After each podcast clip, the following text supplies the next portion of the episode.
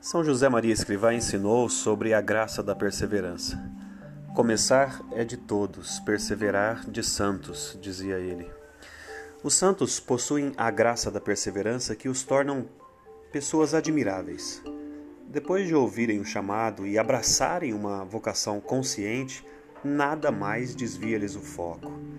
São João da Cruz, por exemplo, fixou sua vida na subida do monte, no aperfeiçoamento da alma e, na busca do amado. Santa Teresa d'Ávila focou na reforma do Carmelo. São Francisco de Assis na renúncia à riqueza e amor aos pobres. Santa Teresinha do Menino Jesus dedicou sua vida a amar e se tornou no coração da igreja a santa do amor. O que eles têm em comum? A perseverança.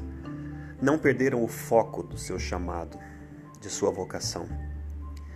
Por que muitos não avançam na vida espiritual, no seguimento de Cristo e até mesmo em seus planos pessoais? Porque não perseveram em suas decisões. Obviamente, não se trata de perseverar em decisões frutos de qualquer impulso. A perseverança é uma graça a ser aplicada àquelas decisões prudentes, fruto da reflexão que considerou a verdade e o bem que poderão ser colhidos. Quando você estiver convencido de seu chamado e vocação, não perca o seu foco. Persevere e você vai colher os belos frutos dessa virtude da perseverança. Tenha um excelente dia.